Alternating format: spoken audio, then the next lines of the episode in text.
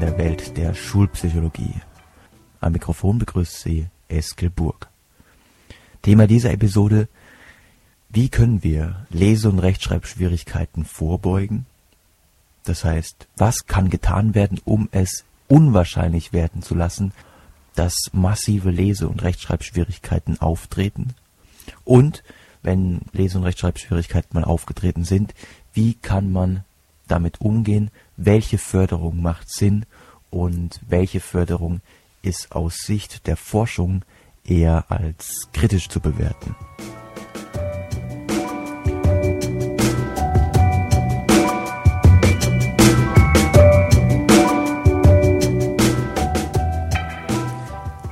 Quizfrage.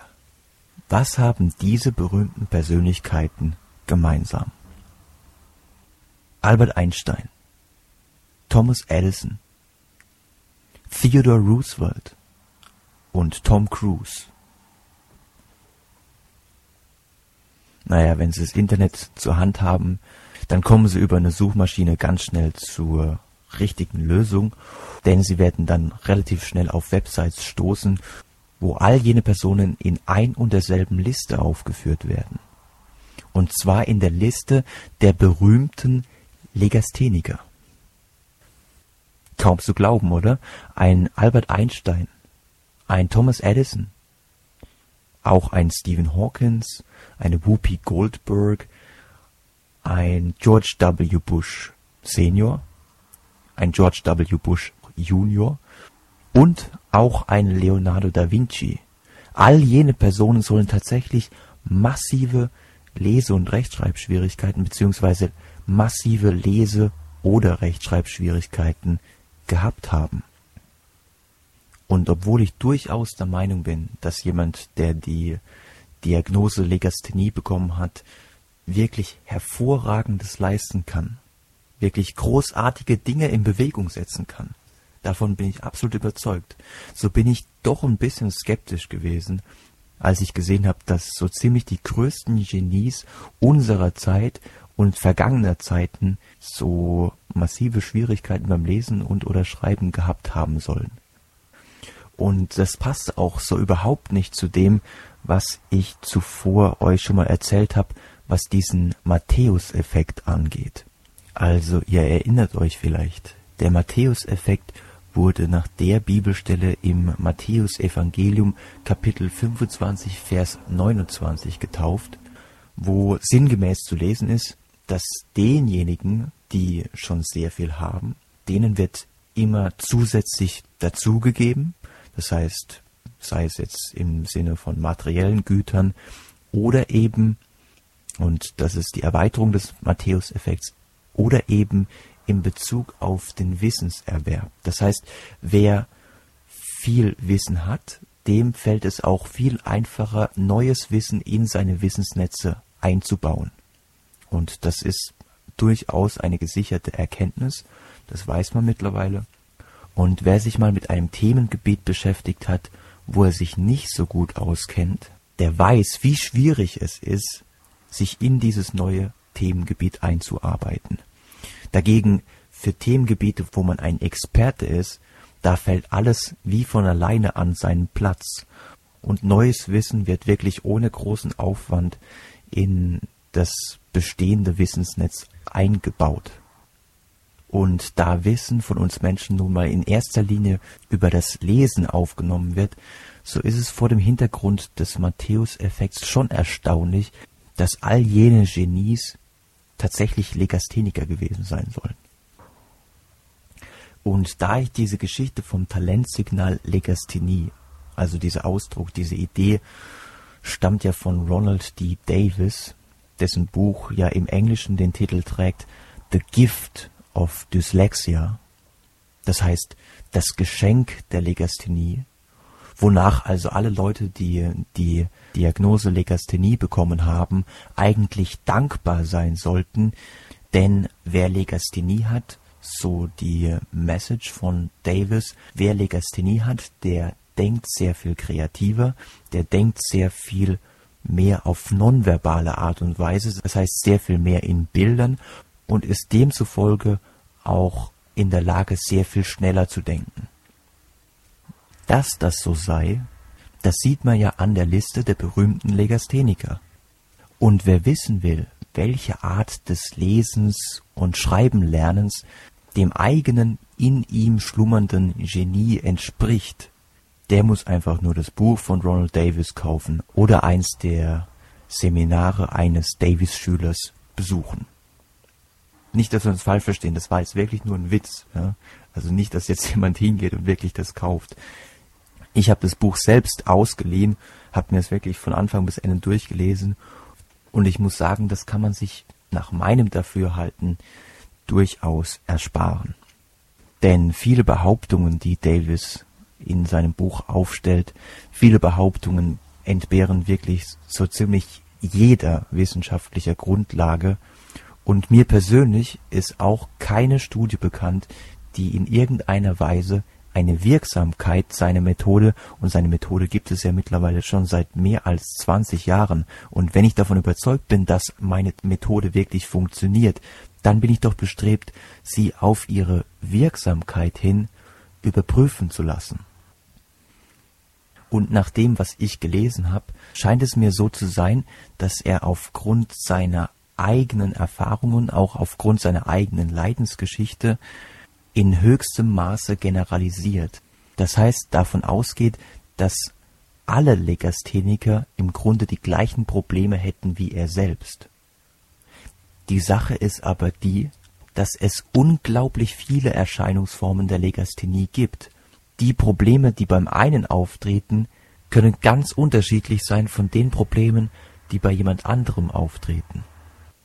Und es ist sicher nicht die Regel, dass jemand, der Legasthenie hat, auch gleichzeitig zur Hälfte Autist ist und dazu auch noch hochbegabt ist, wie es eben bei Ronald Davis der Fall gewesen ist.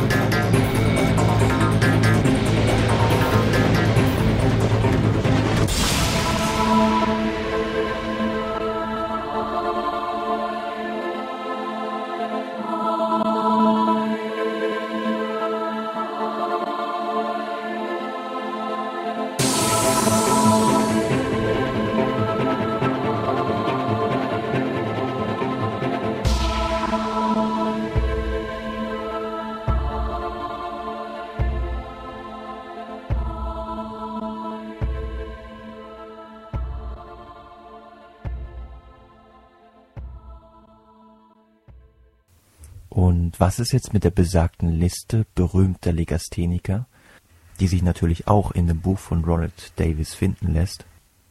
Waren Einstein, Edison und Co. tatsächlich Legastheniker? Nun, wenn man sich diese Liste mal etwas genauer anschaut, dann kann man sich nicht des Eindrucks erwehren, dass da jemand hingegangen ist und einfach alle berühmten Persönlichkeiten aufgelistet hat, bei denen in irgendeiner Weise Besonderheiten im Zusammenhang mit dem Lesen und dem Schreiben aufgetreten sind. Und so erklärt es sich vielleicht auch, warum in dieser Liste auch der Name von Leonardo da Vinci auftaucht. Denn da Vinci hat ja bekannterweise seine Notizen in Spiegelschrift verfasst. Wenn Sie jemals versucht haben, in Spiegelschrift zu schreiben, dann wissen Sie, wie unglaublich schwierig das eigentlich ist. Und dass da dann der eine oder andere Fehler auftritt, das liegt in der Natur der Sache. Aber deswegen würden sie doch niemals hingehen und sagen, naja, komm, der hat Spiegelschrift benutzt und der hat beim Benutzen dieser Spiegelschrift Fehler gemacht.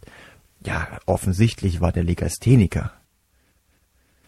Ähnlich dünn ist die Beweislage, falls man überhaupt von einer Beweislage sprechen kann, auch bei den anderen Persönlichkeiten.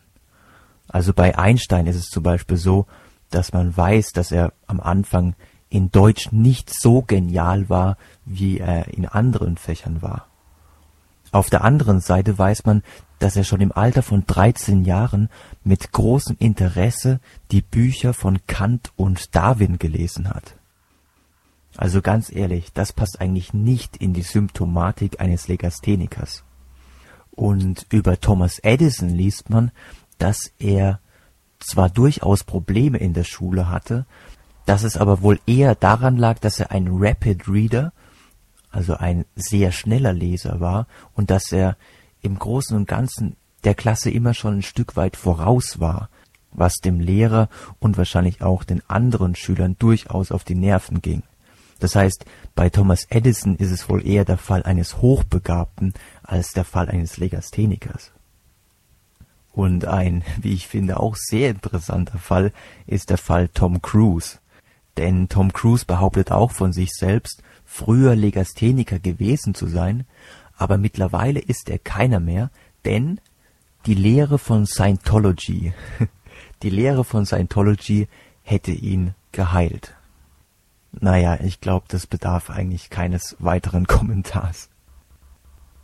Also was diese Liste angeht, bin ich der Meinung, dass sie auf sehr, sehr wackeligem Fundament steht und sie besteht wahrscheinlich nur deswegen immer noch, weil die meisten der Personen, die auf dieser Liste zu finden sind, ja schon lange tot sind, so dass wir es nie wissen werden, ob ein Einstein, ob ein Edison, ob ein Da Vinci vielleicht doch Legastheniker gewesen sind. Jetzt fragen Sie sich vielleicht, warum reitet der so lange auf dieser Liste rum? Naja, das hat zwei Gründe. Zum einen ist dieser Ansatz von Ronald D. Davis ja eine weit verbreitete Fördermethode. Und ich habe ja gesagt, wir sprechen in dieser Episode auch über Fördermethoden, die aus meiner Sicht nicht allzu viel Sinn machen.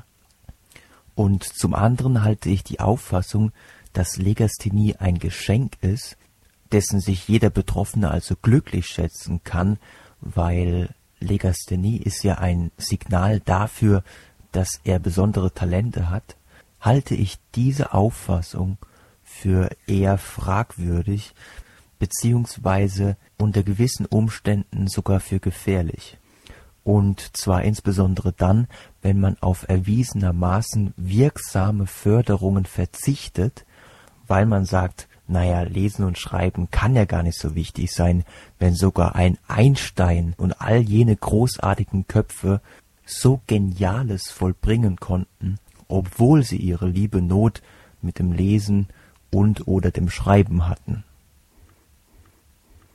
Aber so langsam wird es Zeit, dass wir uns mal der seriösen Förderung zuwenden, das heißt jener Förderung, von der man erwiesenermaßen weiß, dass sie wirksam ist und da ist auf jeden Fall die Förderung der von mir in der letzten Episode schon angesprochenen phonologischen Bewusstheit zu nennen. Ich erkläre es am besten gleich nochmal.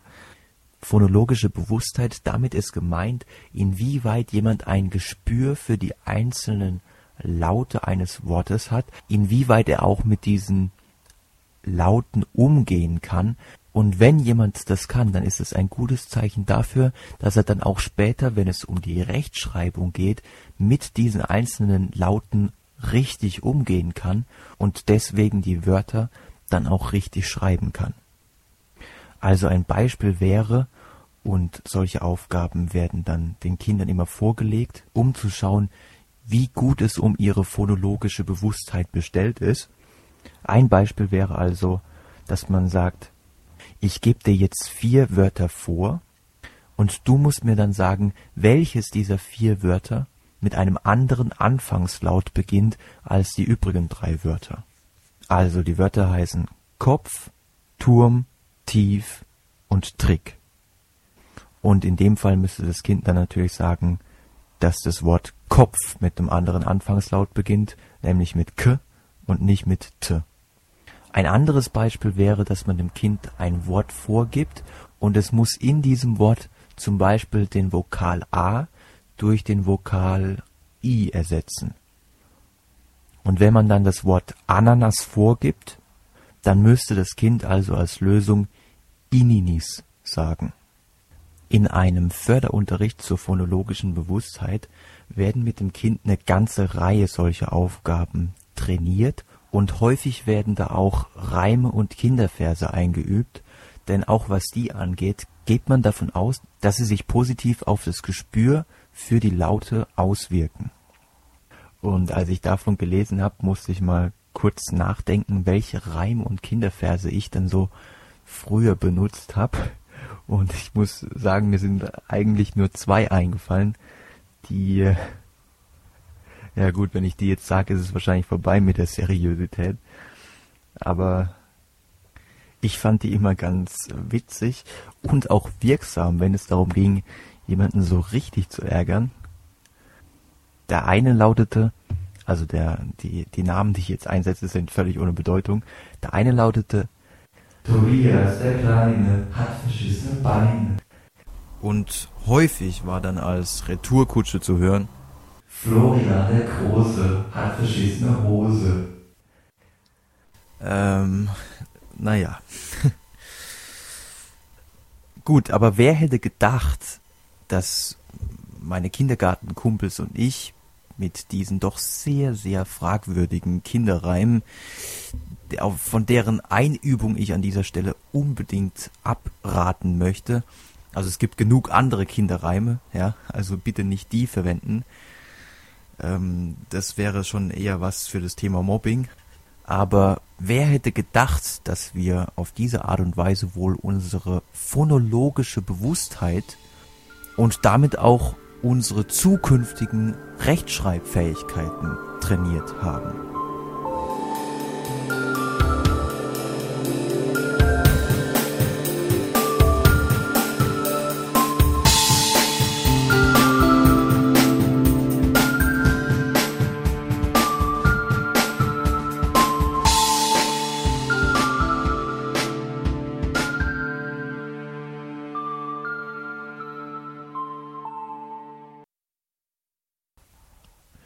Wie sieht denn jetzt ein Training dieser Vorläuferkompetenz, wie sieht ein Training der phonologischen Bewusstheit konkret aus? Im deutschsprachigen Raum ist wahrscheinlich das Training von Küspert und Schneider aus dem Jahr 2006 mit dem Titel Hören, Lauschen, Lernen Sprachspiele für Kinder im Vorschulalter. Im deutschsprachigen Raum ist wahrscheinlich dieses Training das bekannteste und dieses Trainingsprogramm gehört bestimmt auch zu den Programmen, die am meisten auf ihre Wirksamkeit hin überprüft wurden. Dieses Training sieht 100 tägliche Einheiten a 10 Minuten vor und in diesen täglichen 10 Minuten wird dann unter der Leitung eines Förderlehrers geübt, Sprache in Sätze, Worte, Silben und Einzellaute zu zerlegen und auf der anderen Seite nicht nur Sprache zu zerlegen, sondern auch Sprache wieder zusammenzubauen. Das heißt, es wird geübt, Einzellaute zu Silben und zu Worten zusammenzuschleifen.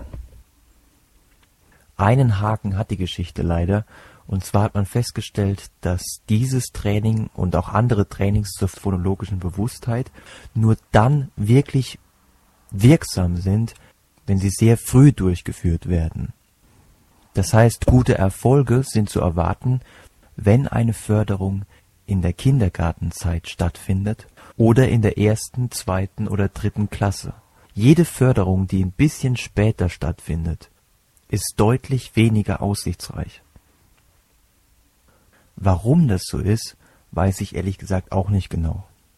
Allerdings bietet sich natürlich die Vermutung an, dass nach einer gewissen Zeit sich dieses Fenster, ein Gespür für die kleinsten Laute in einem Wort zu entwickeln, dass sich nach einer gewissen Zeit dieses Lernfenster schließt. Ganz ähnlich jenem Phänomen, das man auch von chinesischen Babys kennt. Also Sie wissen ja, Chinesen haben ja Probleme mit dem R und deswegen sagen sie statt Reis, sagen sie Leis.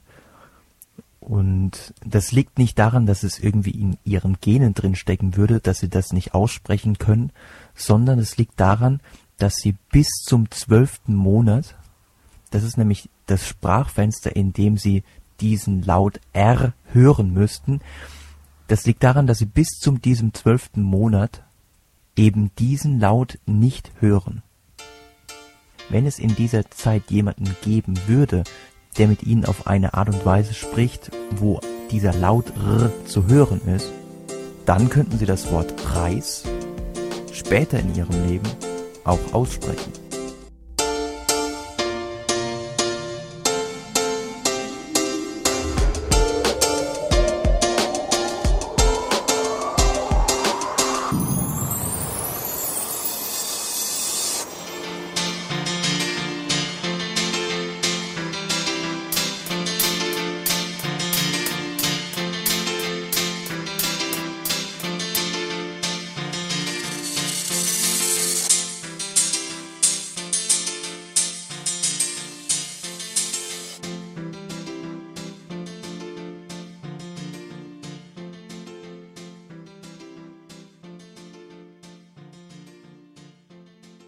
Die praktische Konsequenz aus all jenen Erkenntnissen muss letzten Endes sein, und teilweise wird es auch schon praktiziert, muss letzten Endes sein, dass wir weder Zeit noch Aufwand scheuen dürfen, wenn es darum geht zu erkennen, welche Kinder haben denn Probleme mit dieser phonologischen Bewusstheit und wenn es darum geht, wie können wir denn diese Kinder dann konkret fördern. Natürlich ist ein Training der phonologischen Bewusstheit weder für den Förderlehrer bzw. die Förderlehrerin noch für die Kinder ein Spaziergang. Aber gemessen an dem Aufwand, den es bräuchte, jene Schüler, wenn es mal ein bisschen älter geworden sind, jene Schüler, was die Rechtschreibung angeht, wieder auf die richtige Bahn zu bringen, gemessen an diesem Aufwand ist dieses Training im Grunde wirklich ein Spaziergang. In Zahlen ausgedrückt heißt das, dass man bei einem Förderunterricht für Erstklässler oder für Zweitklässler, vorausgesetzt die Fördermaßnahmen werden gut umgesetzt, und da kann ja auch einiges schieflaufen, zum Beispiel wenn sich der Förderlehrer nur auf die Aufgaben konzentriert, die den Schülern besonders viel Spaß machen. Und gerade was solche Aufgaben angeht, gibt es derzeit eine gigantische Schwemme an Materialien, die wirklich den Spaß in den Vordergrund rücken, aber das eigentliche Ziel, nämlich die eigenen Rechtschreibfähigkeiten zu verbessern, dieses eigentliche Ziel gerät bei vielen dieser Angebote in den Hintergrund. Und das ist natürlich ein Problem, denn dadurch wird die Motivation des Kindes von ja, ich nehme an dieser Förderung teil, damit ich mich verbessere, verschoben nach, ja, ich mache hier mit, weil die Spiele hier so viel Spaß machen. Und wenn dann das Training zu Ende ist und das Kind hat sich gar nicht oder vielleicht nur wenig verbessert, dann könnte das Kind das gefährliche Fazit ziehen, hm, also anscheinend bin ich ein so aussichtsloser Fall, dass sogar Förderung bei mir gar nicht mehr hilft. Und das wäre natürlich für den weiteren Werdegang alles andere als eine gute Ausgangslage. Aber gehen wir mal davon aus, dass die Förderung so durchgeführt wurde, wie sie durchgeführt werden muss, dann ist bei Erst- und Zweitklässlern nach einem halben Jahr und manchmal sogar schon nach wenigen Wochen mit richtig guten Ergebnissen zu rechnen. Bei Schülern aus der Sekundarstufe bei Schülern aus der fünften, sechsten, siebten Klasse. Da reicht es definitiv nicht aus, wenn sie ein Jahr lang jede Woche eine Stunde Förderunterricht erhalten. Aber genau das ist leider ungefähr das Pensum, zu dem sich viele Schulen gerade noch so durchringen können. Nach dem Motto lieber nur eine Stunde in der Woche, als überhaupt gar keinen Förderunterricht anzubieten. Das ist zwar gut gemeint, und man darf den Schulen hier sicherlich keinen allzu großen Vorwurf machen, denn letzten Endes können sie ja nur mit den Kapazitäten arbeiten, die ihnen von Seiten der Politik zugewilligt werden. Das ist zwar gut gemeint, ist aber letzten Endes eher kontraproduktiv. Und zwar aus dem gleichen Grund, wie ich es gerade schon gesagt hatte, wenn eine Förderung keinen Erfolg bringt, dann ist diese Förderung für das Kind ein Desaster, und zwar für die Motivation als auch für das Selbstkonzept, so dass das Kind dann mit gewisser Wahrscheinlichkeit die äußerst gefährliche Überzeugung ausbildet, beziehungsweise diese Überzeugung noch weiter verfestigt wird, denn von Seiten der Lehrer auch von Seiten der Eltern und natürlich auch von den Seiten der anderen Schüler bekommt das Kind immer wieder entgegengespiegelt, du bist entweder zu dumm oder du bist zu faul. Und bei dir scheint es ja sowieso vollkommen egal zu sein, was man macht, du wirst niemals besser werden. Und die Wahrscheinlichkeit, dass das Kind das dann internalisiert und sagt, ey, es ist anscheinend vollkommen egal, wie sehr ich mich anstrenge und was ich mache. Jetzt habe ich schon Förderunterricht bekommen und trotzdem werde ich nicht besser. Irgendwas scheint mit mir nicht zu stimmen.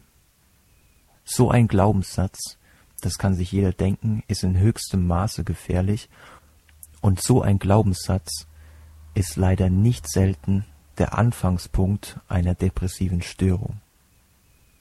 Um zu vermeiden, dass eventuell so ein Weg eingeschlagen wird, muss die Förderung von älteren Schülern, die gravierende Schwierigkeiten haben mit dem Erlernen des Lesens und oder des Schreibens, muss diese Förderung wirklich lang genug durchgeführt werden. Und nur mal zur Orientierung. In der außerschulischen therapeutischen Praxis geht man davon aus, dass die Mindestdauer einer Förderung bei zwei Jahren liegt. Und dabei ist es in der Regel nicht mit einer Sitzung pro Woche getan, sondern am besten ist es natürlich, wenn jeden Tag ein bisschen was gelernt wird.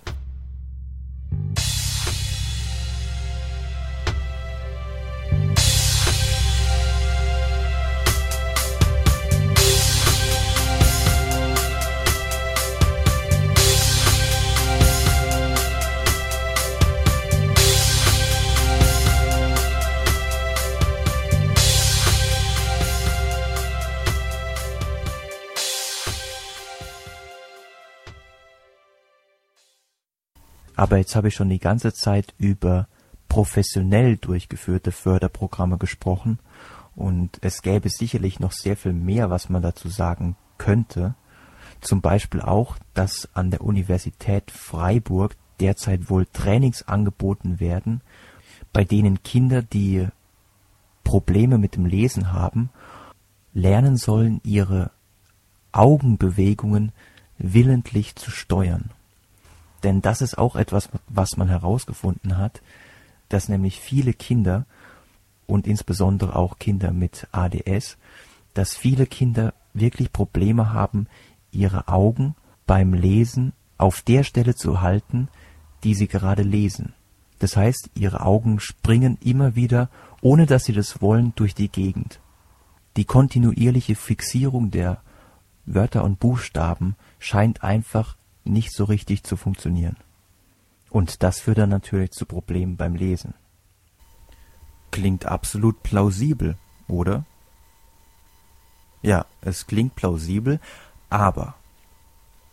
Und jetzt kommt das große Aber. Die Frage ist nämlich, was war zuerst? Die Henne oder das Ei? Was war zuerst? Die unkontrollierten Sarkaden des Auges oder die Leseprobleme. Denn es ist genauso plausibel, und das ist auch die Kritik, die von le vielen Leseforschern an der Forschung von Burkhard Fischer geäußert wird. Es ist genauso plausibel, dass die Augen deswegen im Text umherirren, deswegen manche Wörter zu lange und manche Wörter zu kurz fixieren, weil der Leser aufgrund der niedrigen Lesefertigkeit so verwirrt ist, dass er gar nicht weiß, wie er seine Augen oder worauf er seine Augen konzentrieren soll. Also wenn mir jemand sagen würde, ich soll einen chinesischen Text lesen, dann würden meine Augen auch völlig orientierungslos umherirren. Aber auch wenn wir an dieser Stelle nicht klären können, was wirklich zuerst war, so kann man immerhin sagen, dass jenes Sehtraining, das wohl auch aktuell vom Freiburger Blicklabor angeboten wird, dass dieses Sehtraining immerhin einen positiven Effekt auf die Kontrolle der Augenbewegungen, auf die Kontrolle der Augensprünge, man nennt diese Augensprünge auch Sarkaden, dass dieses Sehtraining dabei hilft, die Augen darauf zu steuern, die Augen dahin springen zu lassen und dann auch lang genug dort zu lassen, wo man sie auch wirklich haben möchte. Damit sind natürlich noch lange nicht alle Probleme gelöst. Denn ein Kind muss ja trotzdem noch lernen, dass zum Beispiel das Wort Genie vorne mit G geschrieben wird und nicht etwa mit SCH. Nichtsdestotrotz ist dieser Ansatz des Freiburger Blicklabors sicherlich einer von mittlerweile vielen interessanten Ansätzen, deren tatsächliche Wirksamkeit und auch Nachhaltigkeit meines Erachtens erst noch in größeren Studien, also vor allem Studien mit mehr Versuchspersonen und auch methodisch korrekt durchgeführten Studien, das heißt, es wäre beispielsweise auch wünschenswert, dass nicht die Macher des Trainingsprogramms gleichzeitig die Versuchsleiter sind. Denn wenn ich derjenige bin, der sich in jahrelanger Arbeit dieses Konzept für das Trainingsprogramm ausgedacht hat, wenn ich die ganzen Trainingsmaterialien erstellt habe, dann bin ich natürlich nicht unbefangen und wünsche mir, dass dieses Trainingsprogramm auch tatsächlich funktioniert. Und wenn ich dann gleichzeitig der Versuchsleiter bin, dann kann es passieren, dass ein Rosenthal-Effekt entsteht und ich auf nonverbaler Weise, vielleicht gar nicht bewusst, gar nicht absichtlich der Trainingsgruppe ja positivere Signale sende, dass ich mich ein bisschen mehr um die kümmere, ihnen, ihnen ein bisschen mehr Zuwendung gebe und auf die Art und Weise, die sich ein bisschen geborgener fühlen und sich dann auch mehr reinhängen, wenn es dann um die Leistungstests geht, in denen man schauen möchte, ob das Trainingsprogramm wirklich erfolgreich war. So gesehen muss man sagen, ist hier wirklich noch sehr viel Potenzial für die Forschung. Dennoch möchte ich jetzt gegen Ende noch ganz kurz auf die Frage kommen, was kann ich denn im normalen Alltag tun, um mein Kind beim Lesen und Schreiben lernen zu unterstützen.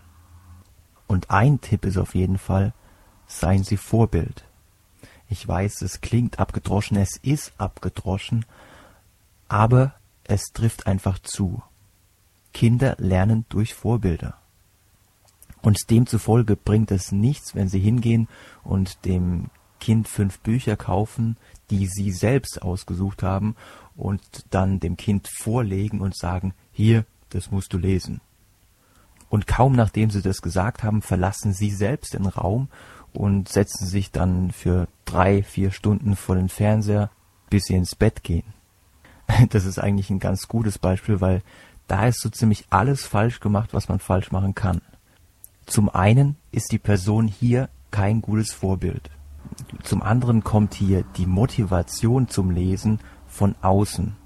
Das heißt, das Kind liest, weil es die Eltern gesagt haben, nicht weil das Kind selbst daran interessiert ist zu lesen.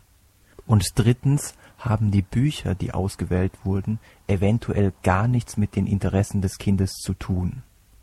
Und das ist etwas, was wirklich häufig falsch gemacht wird, auch in der Schule immer wieder falsch gemacht wird.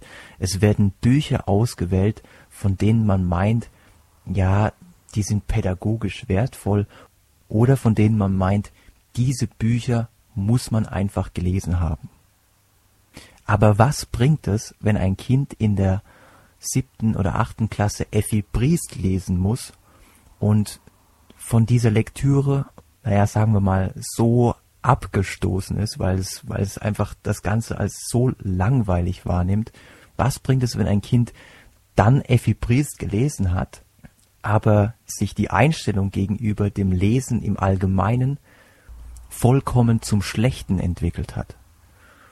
Das heißt, der wohl beste Tipp, den man geben kann, ist, Kinder bei ihren eigenen Interessen, bei ihren eigenen Leseinteressen abzuholen. Und das mag vielleicht bedeuten, das Kind Comics lesen zu lassen. Und es mag vielleicht sogar bedeuten, sie zu unterstützen, die Texte auf ihren Pokémon-Karten zu lesen.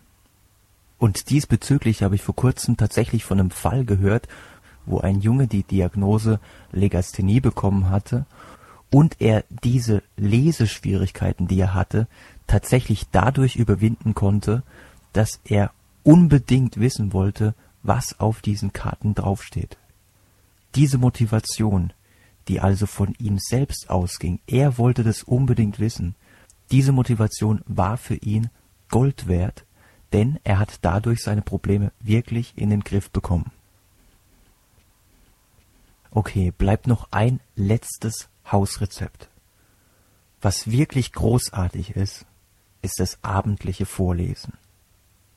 Wenn Sie Ihrem Kind abends ein bisschen was vorlesen und natürlich am besten wieder etwas, was das Kind interessiert, etwas, was das Kind als spannend empfindet.